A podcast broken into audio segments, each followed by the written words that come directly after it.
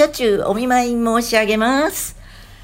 暑いねこの回が放送されるのは7月23日金曜日から。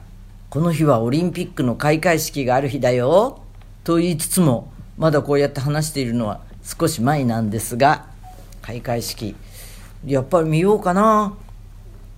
オリンピック期間なんでね、しばらく事務所で収録してるんですけど、つくづくオリンピック期間だなと思うのは前も言ったっけうちの近所の公園がアメリカ選手村になってすっかりなってるからそこを突っ切ってあのサミットに買い物に行ったりすることができなくないんだけどうんとこう膨らむとちょっと交通が怖いところがあってだからあっち方面に行かなくなってるな成城方面とかに。えー、っとあの大会関係車両が入っていくのを見ました。だからもう来てるんだな。最近はなんかねヤフーニュースにしてもらうことが多くてファッション関係だと出るかな？近くはお座敷ソックス？そしたらねそれを見た人が知り合いの知り合いでたくさんね送ってくれました。作ってる人なんだって。喜んで。うん。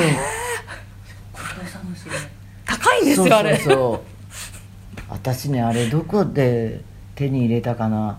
あのー友達がやってているセレクトショップに置いてた。で多分そのセレクトショップの人があの子供の頃から近所のお兄ちゃんっていうので仲良しだった人があのスタイリストをしてる男性で。でその人の知り合いが作ってるんだったと思う。他に女優コートとかも作ってるって。何ですか？お手紙くれた。なんだろう女優コート。って。女優手袋っていうのあるよね。何ですか？女優手袋って手があの荒れないようになんかそれをしてあのいろんなこと髪洗ったりとか。うん。女優コート。ってどういうのだろう。何でも作れるじゃないね女優パンとか 女優しゃもじとか。女優なんだ？女優電話とか。昔ドパリをつけると優雅になるから何にでもドパリ。羊羹ドパリ。羊羹ドパリといえば虎屋がトリュフ型の羊羹とかを出してパリで売ってたりしたな。うん。何の話？えー、っとあそうそう。なんかに載せてもらうっていうので。他に何だったかな？なんかあったね。新井呉服店のお見立てのが出てましたね。えっ、とねその前に着物を着る用事があってっていうのはあの「オールナイトニッポンゴールド」でも言ったんだけどほんとね汗ダックダクになるからちゃんとメンテしておかないと。であの新井呉服店に持っていきました。それでどうやって洗うんですか？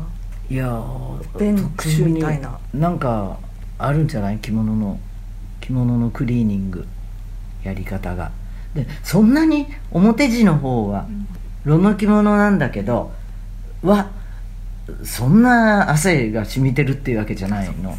夏用の肌襦袢がもうズックズクになるぐらいねだったんですけど。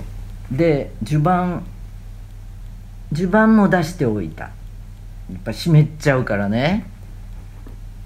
うーんとそれがねうちの母の着物だったんですよ。で一生お蔵入りするかなと思ったけどなんかいいかもと思って来たんだけどね。それから何の話しよ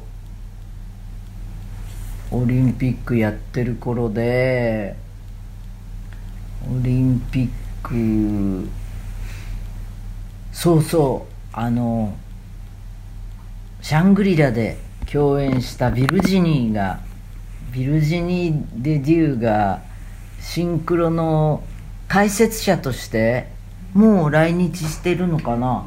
で会いましょうっていうの会いたいっていうのが来たんだけどちょっと会えないもんね。絶対会えないよ。うん。だから意識がそういう意味ではヨーロッパの人とかおおらかね。あのーあれでも言ったけどラジオあの「オールナイトニッポンゴールド」でも言ったけどホームランダービーとかさウィンブルドンとか誰もマスクしてないからね共存っていう意識になったんだろうねすっかり。私2度目のワクチンを今週打つんだけど1回目ねそこそこ重かったんですよ副反応が。だからちょっと2回目気が重いけど。あんまり休ませてくんないだろうな。家は安らぎの場じゃないな。メール行こう。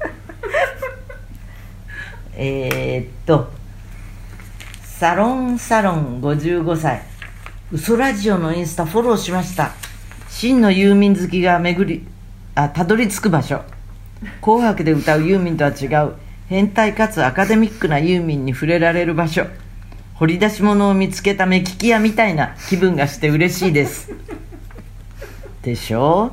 うそういえばずっとネットフリックスやアマゾンプライムでドラマや映画を見ていましたがそろそろ水疲れがしてきました前はずっと見たかったものが見られる時間ができてよかった。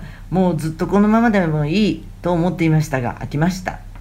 最近はアナログに戻り本ばかり読んでいます。でもこれもまた飽きるのかも。外へ行きたいってことですよね。楽しみはユーミンのライブだな。ユーミンは最近どんな感じですか？ユーミンのおすすめならいろいろ見たいのでよかったドラマや映画があれば教えてください。刺激が欲しい変化が欲しい。かっこ早速全裸監督は見ました。1も2も。えー、っとねそれ以来ネットフリックスとか見てないんだけどあちょっと人に勧められて韓国サスペンスものを見出したんだけどあんま面白くないのかなって思ったらそういうふうに周りに漏らしたら3話4話あたりから面白くなるんですよそれはって。で韓国ものはそういうケースが多いってことなんでちょっともうちょっと見てみようかな。チンなんだっけ？えっ、ー、とチ鉄速記をみたいな。ちょんちょんちょ最後がそうチンツェンツォジンツェンツォか。ベンジン。ジンツェンツォだったと思う。うん。今みんなツッコミ入れてると思う、はい。い いいよみんながツッコミ入れてくれるような番組にしたいよますます。ヴィンセンツォヴィンツェンツォヴィンツェンツォあえっ、とシールとお手紙もらいました。えー、キララ社マーガレットクラブのシールを集める嘘ラジオクラブ。松任谷由実様。えー、ユーミンこんにちは。私はユーミンのデビュー当時からの大ファンです。もちろん嘘ラジオも毎週楽しみに聞いています。ユーミンがマーガレットクラブのシールを集める嘘ラジオクラブを発足したということを知り家にあるシールで少しでもお役に立てればと思い同封することにしました。アンデルセンは夫の転勤で広島で暮らした2年間。毎週アストラムラインであこれ電車なんだよね。広島の。あれか。あとなんかバスのような路面電車。えーにポイント交換してしまって台紙に貼ってあるものとないものを合わせて321点しかありません。321点も。変じゃない？半端な数で申し訳ありませんがどうぞおお受け取りください。そしてコンサコンサートツアー深海の街でユーミンにお会いできる日を楽しみにしています。ユーミンお体に気をつけていつまでも私たちファンに夢を与えてくださいね。勝手なこと言ってる。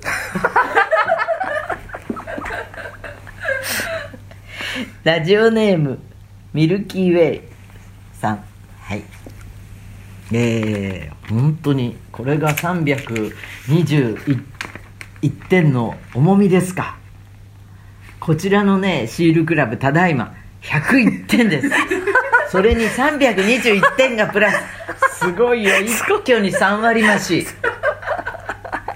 はーい。でした。ありがとう。どうなるんだろうね。備品？うん。つ次は。奈良62歳ユーミン大好き。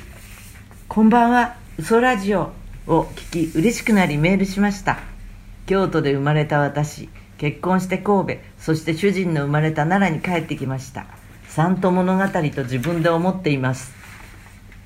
先日パン屋の話が出ていましたがロバのパン屋さんってご存知ですか？子供の頃ロバのパン屋はチンからホイと音楽鳴らして売りに来ていました。三角蒸しパンや串に2つ刺したあんドーナツ好きでした。ユーミンのラジオを聞いて懐かしくなりました。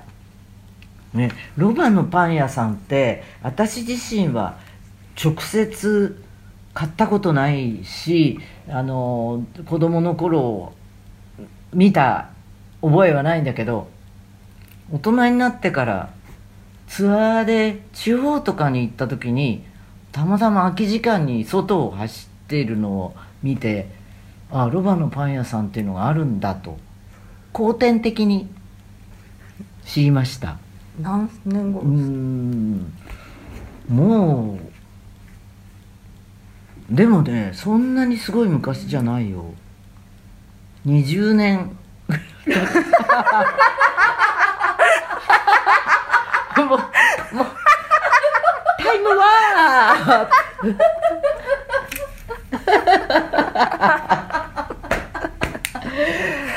だんだんね人生の何分の1かがあの比率が少なくなっていきます。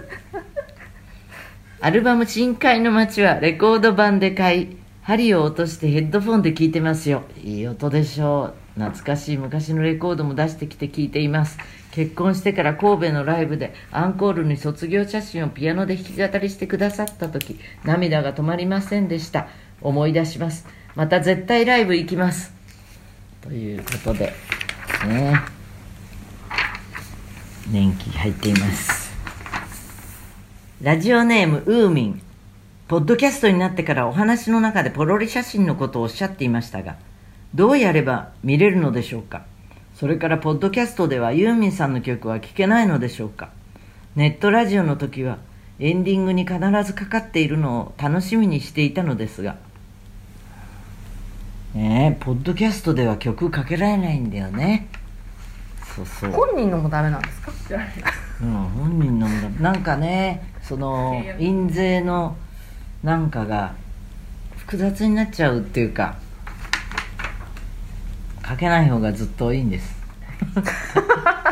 配信で聞いてください。配信で聞いてください。ポロリ写真はインスタで見ることができます。インスタのアカウントはね USORADIO